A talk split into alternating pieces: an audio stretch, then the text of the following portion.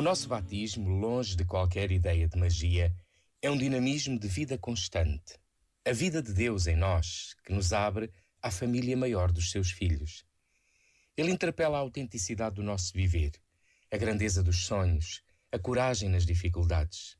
Creio mesmo que é a sua força que nos leva a ressuscitar cada dia. É desafio de toda a hora, mas especialmente daquelas que as nossas piores escolhas envolveram de trevas.